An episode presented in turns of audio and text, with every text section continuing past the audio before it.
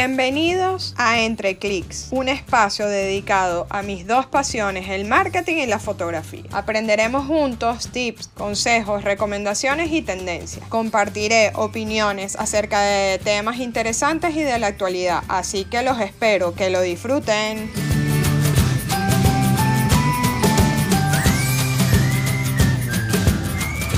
Hola, hola, ¿cómo están? Bienvenidos a mi podcast. Hoy estaré conversando con Anna May Ford. Ella es una persona que tiene más de 10 años de experiencia en gestión de proyectos y plan de negocios en empresas nacionales y transnacionales. Le encanta apoyar a las mujeres emprendedoras a alcanzar sus éxitos sus objetivos empresariales y a prever los obstáculos y dificultades en cada proceso. Así que bienvenida, Ana Ford, ¿cómo estás? Gracias, Rita, por tenerme aquí en tu maravilloso podcast Entre Clics. La verdad es que me siento muy honrada de estar aquí compartiendo con todos ustedes. Qué bueno, de verdad, de nuevo, bienvenida. Cuéntanos un poco eh, cómo se hace para poder definir los objetivos. Claro, mira, es súper importante a la hora de definir tus objetivos. Primero que sepas objetivos de qué, porque podemos estar hablando objetivos personales, objetivos del negocio e incluso objetivos dentro de un departamento del negocio. Por ejemplo, vamos a asumir que eh, tu emprendimiento es, o tu negocio, vamos a llamarle negocio de hecho, es em, tu programa de fotografía. Pero dentro del programa de fotografía tienes específicamente ahorita el season, voy a asumir, el season de embarazadas. Entonces el objetivo ahorita es promover tu paquete de embarazadas, no el de Navidad. Entonces es muy importante que a la hora de trazar nuestros objetivos nos ubiquemos como en tiempo y espacio. ¿Sabes? ¿Qué es lo que yo necesito en este momento? Y eso puede variar. Por eso me gusta ubicarnos en tiempo y espacio y me gusta constantemente estarlos revisando, porque lo que es prioridad para mí hoy, por lo menos en este momento que estamos grabando eh, el podcast, que estamos todavía en medio COVID, mis prioridades hoy no son para nada las mismas que eran en febrero. Exactamente.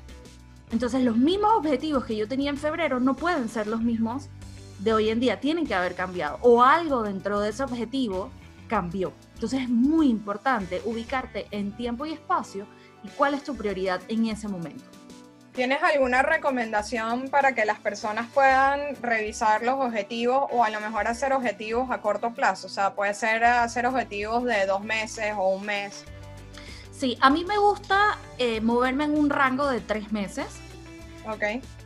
O sea, que yo los veo trimestral. Sí, lo que en inglés llamarían los quarters. Okay. Entonces vamos a asumir que de enero a marzo es tu primer trimestre. Y así los puedes ir revisando, porque de nuevo, cuando hacemos eh, objetivos, bueno, mis objetivos del año, la persona se enfoca en el número grande de fin de año, pero ¿qué pasó con todos los cambios que hubieron a lo largo del año? Entonces, si de repente no lograste esa meta, sabes, sobre todo eso pasa mucho en las corporaciones, no llegaste a tu meta anual, no, pero es que hubo medio COVID o hubo, no sé, eh, recesión o aumentó el, sabes, no sé, la preferencia por X o Y producto y este se dejó de promover porque ya no era relevante. pierdes la perspectiva, pierdes la perspectiva y el toque real con tu cliente y a las finales eso es lo más importante. Nuestros objetivos de negocio cumplen dos propósitos. Uno, satisfacer a nuestro cliente y dos, acercarme a mis metas personales de estilo de vida. O sea, mi, mi negocio es mi vehículo, no es mi meta final, no es mi objetivo final. Claro. Entonces, yo tengo que mantenerme enfocada en eso, en cuál es mi meta personal y qué es lo que quiere mi cliente.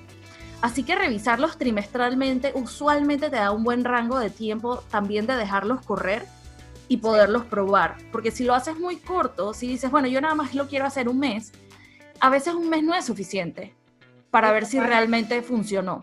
Sí, y los resultados a lo mejor no son los que, los que quieres tener, ¿no? Por eso es que Exacto. estoy de acuerdo contigo que sea trimestral, pues.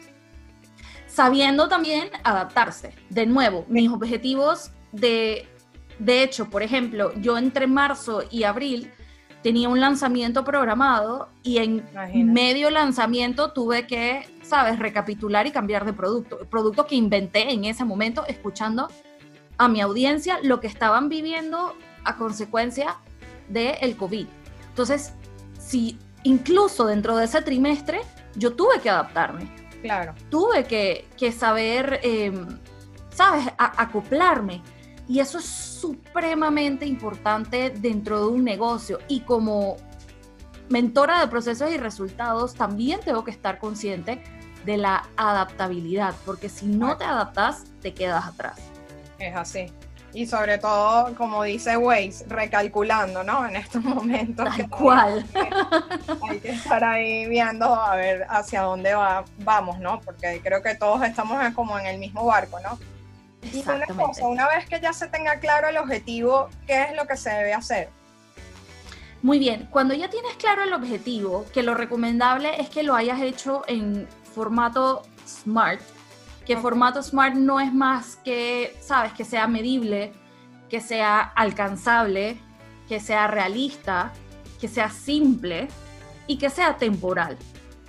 Eso es para ayudarte a cumplirlo porque si no tiene estos elementos es algo que es como, como dicen en inglés, wishful thinking, ¿sabes? Es un, es un ideal muy lindo, pero que jamás te vas a dar cuenta si lo puedes lograr. Entonces, una vez que te aseguras que está en formato SMART, lo vas a ir dividiendo en etapas. ¿Cuáles son esos hitos que te ayudan a darte cuenta que estás avanzando y que estás progresando para lograr ese objetivo? Estos hitos, a su vez, se dividen, o hitos o etapas, como lo quieras llamar. Okay. Esto, a su vez, se va a dividir probablemente en fases o en acciones, dependiendo qué tan complejo o qué tan simple sea. Que a su vez se va a dividir en pasitos. Entonces es irlo soltando, irlo desmenuzando en secuencia lógica, obviamente, y sabiendo qué puede estar, digamos que en conjunto, porque son tareas que van de la mano, son similares y que son etapas distintas y vienen a consecuencia de haber logrado la primera. Esto cumple dos propósitos. El primero, obviamente, poder tener un orden a la hora de desarrollar tu proyecto. Por ejemplo, em, lanzamiento de un producto nuevo. Y tú quieres tirarte de una vez a hacer el branding porque somos súper visuales y creativas y queremos que se vea divino. Ok. Pero el branding no me sirve de nada si yo no tengo cuál es el producto. Claro. Ni qué va a incluir, ni a quién se lo voy a vender. Y no he hecho mi estudio de mercado para saber ese cliente ideal, si realmente esto es lo que quiere y cómo lo quiere y qué palabras utiliza. Porque mi branding no es más nada que la representación visual de esa promesa que yo estoy haciendo. Entonces, si yo hago un branding sin tener ese estudio de mercado previo y sin tener todos esos requerimientos, a lo mejor el branding no conecta con lo que realmente yo quiero ofrecer. Claro. Yo y creo no va a vender. Nos adelantamos a, los pasos. Queremos, como un bebé ya recién nacido, queremos correr. Y al contrario, tenemos que tener eh, los pasos definidos, ¿no? Y que la secuencia lógica tiene una razón de ser y es justamente para irte llevando ir garantizando el éxito de vuelta, inviertes todo ese tiempo y vamos a asumir que ni siquiera dinero, vamos a asumir que lo hiciste tú misma. Digo, tu tiempo es dinero, pero digamos que no hubo un desembolso. Y va a ser por gusto y te vas a frustrar y vas a decir es que este producto es una porquería y nadie le gustó. No, no es eso, es que no seguiste los pasos y no lo hiciste basado en lo que tu audiencia quería. Exacto. Y muchas veces sin estudiar el mercado nos queremos ir por un lado y nos damos cuenta en el camino que no era por ahí, pero lo sabíamos desde el inicio, solo que queríamos probar. Exacto, que no tiene nada de malo querer seguir tu instinto, pero por lo menos que sea una decisión informada, donde tú dijiste, bueno, la data dice esto, pero mi, mi instinto dice que vaya por aquí. Ok, y a lo mejor tu instinto tenía razón, pero por lo menos es una decisión informada. El otro propósito de dividirlo así en, etapas, actividades y pasos es también poderlo ver lo suficientemente chiquito en su momento para ir accionando e ir viendo logros. Vas a ir viendo porcentajes de avance. Al cerebro le encanta que lo aplaudas. Le encanta que le digas good job. Pero si no lo divides en pasitos chiquitos, fáciles de accionar, sino que te quedas en ese proyecto enorme, en ese objetivo grandote, el cerebro se siente que nunca lo logra, porque no le estás celebrando nada. Entonces, eh, sabes, te quedas en ese modo de, oh my God, yo no puedo, es que esto es muy grande, me metí en una camisa de 11 varas, yo que estaba pensando, y todo este drama de víctima, cuando el dividirlo en pasitos, el cerebro dice, wow, lo logré, y busca más de eso. Entonces, él mismo te va a impulsar accionar porque quiere más de eso. Me gusta mucho esa idea, la verdad que, que, creo que es así, creo que lo que te dije hace un rato, creo que somos recién nacidos, pero entonces ya queremos correr, queremos correr un maratón de 42K y es como que, hey, no, no puedes, o sea, primero tienes que entrenarte, tienes que eh, eh claro. ¿no? Y otra cosa que te pregunto, ¿cómo puedes priorizar las ideas? Buenísimo, entonces cuando ya tienes tu digamos que tu objetivo, porque me imagino que hablas las ideas dentro de ese objetivo. ajá, correcto. Sí, cuando tienes tu objetivo definido y lo vas desmenuzando, justamente el irlo poniendo en secuencia lógica te lo va priorizando. Porque hay muchas tareas que dependen una de la otra. Como el ejemplo que hicimos, el branding depende de la investigación de mercado y depende del mensaje que quieres comunicar y depende del producto que vas a ofrecer. Entonces ya tú sabes que estas estas acciones son prioridad ante hacer el branding. Claro. Te vas dando cuenta por el, por el grado de importancia y relevancia que tiene. Eso también es lo, lo, lo importante, no, lo bonito de ver las cosas como un proyecto que vas dividiendo en etapas, porque te ayuda a tener una vista, sabes, desde arriba, una vista de helicóptero o de águila, como le llaman, donde justamente puedes verlo como un rompecabezas y cada pieza es un pedazo importante, pero según tu objetivo, según tus prioridades, también de vuelta, como hablamos, personales y de tu cliente, te vas dando cuenta cómo debes comenzarlo a construir. Es como personas que dicen, bueno, a mí me gusta construir el rompecabezas primero los bordes, porque es lo más fácil de identificar, y de ahí lo divido por colores, y de ahí, sabes, voy avanzando hacia adentro. Pero eso, eso depende de la persona y cómo ellos funcionan mejor.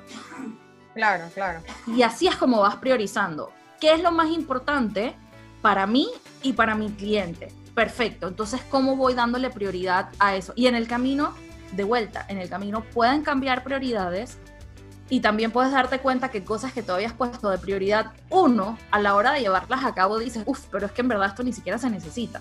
Claro pero solo lo puedes ver si estás en contacto con tu cliente, con tus metas personales y viéndolo desde arriba. Porque cuando nos metimos demasiado en el día a día, queremos hacer porque queremos sentirnos ocupadas, pero eso no necesariamente es estar productiva, es estar ocupada. Y cuando fuiste a ver, perdiste el tiempo por no darte un poquitito, dedicarle un poquito de tiempo a organizarte y a revisar desde arriba qué realmente es lo primero. No, ahí has dado una clave importante, la organización, ¿no? Porque mm. muchas veces creo que el día a día te envuelve y estás, como decimos, apagando fuego. Entonces al final del día dices y que tenía una lista de to-do o objetivos que querías hacer en, en el día, porque también es válido que tengas metas diarias, ¿no? Por supuesto. Y te das cuenta que no hiciste nada.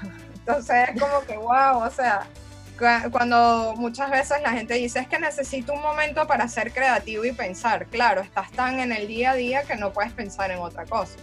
Y muchas veces eso pasa de vuelta porque queremos sentirnos ocupados en vez de ser estratégicos. Sí. yo tengo que tener mi plan del día, pero eso no significa las 450 mil tareas que en algún momento se me ocurrió que hay que hacerlas. No todas son prioridad y no todas tienen que salir hoy. Entonces, mi prioridad del día es eso, hoy hoy, ¿qué es prioridad que yo saque? Y usualmente no son más de tres cosas, porque esas tres cosas se van a subdividir por sí solas. Sí, lo que pasa es que también muchas veces queremos hacer mucho.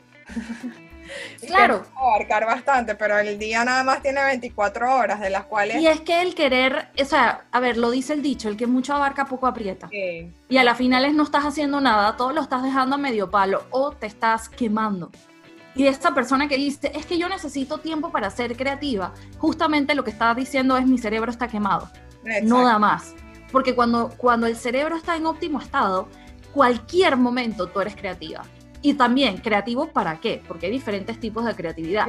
El yo poder saber que estoy apta para ayudarte a resolver problemas, eso para mí es estar creativa. Claro. Y yo necesito estar en ese modo creativo todo el día, porque, el, o sea, no, no todo el día, pero digamos que cada vez que tengo contacto con el cliente, sobre todo mis clientes uno a uno. Claro, que es más, exacto, como person to person, pues, o sea, pero, pero es, para mí eso es fundamental. O sea, siento que muchas veces, como decimos, nos ahogamos en un vaso de agua queriendo hacer mil cosas y nos damos cuenta al final del día que no pudimos hacer sino tres o cuatro. Y es una creencia también que viene de nuestros papás y abuelos donde te decían es que el ser productiva significa que estás dándole duro, ¿sabes? Estás ahí todo el día ocupada de, y, y mira los dichos, ¿cómo era? De sol a sol Ah, sí. Entonces pensamos que eso es así y no, no necesariamente. Hombre, hay días, obviamente hay, hay etapas, por ejemplo, los, las etapas de lanzamiento donde tienes que remangarte mucho más que un día normal. Claro, pero bueno, sabes. Pero eso tiene su ciclo y cierra. Es puntual y es para algún objetivo en específico, ¿no? Exacto. Lo que siento es que muchas veces nos hacemos objetivos, pero también nos ponemos objetivos como inalcanzables. Por eso, por eso comencé diciendo, tienes que pasarlo por la metodología SMART. Tienen que ser alcanzables y realistas. Es así. Súper bien. ¿Y un consejo que quieras darle a la gente que nos está escuchando? Sí, gracias. Mira, a las finales yo creo que el mejor consejo que yo te puedo dar es respira, fíjate realmente qué puedes controlar, qué es lo más importante para ti como ser humano y déjate guiar por eso. El resto, suéltalo. Súper lindo. El resto, suéltalo. Y, y suena como raro viniendo de una mentora de procesos y resultados, pero es que es así todo lo que hacemos debe ayudarnos a ser más productiva, rentable y con paz mental, ¿sabes? Y, por ejemplo, la meta para ti, Rita, a lo mejor es, sabes que mi meta es eh, libertad financiera. Buenísimo, entonces si estás haciendo un negocio de sol a sol, trabajando 24/7, no tienes esa libertad financiera. Porque no importa la cantidad de dinero que hagas, depende 100% de ti y tu tiempo. Entonces no, la parte de libertad no existe porque el día que no trabajas ya no haces los miles de dólares, entonces no es realista. Ahí hay que recalcular de nuevo, como dice Waze. Exactamente. Porque no por el objetivo que quieres, ¿no? Exacto. Entonces siempre es alíñate. Y lo que no puedes controlar es eso, no lo puedes controlar. Entonces, ¿para qué me voy a estresar al respecto? Así es. Y no sé, cuéntanos en dónde te pueden conseguir, eh, cómo pueden saber más de ti. Claro, muchas gracias. Yo estoy en las redes como arroba Anna Ford, así igualito como, como Rita se los escribió en la descripción de, este podcast. A-N-A-M-A-E pegado y el apellido F-O-R-D. Y quiero, Rita, si me los permites, darles un regalo a todos ustedes. Claro. Justamente para ayudarlos a aterrizar esas ideas.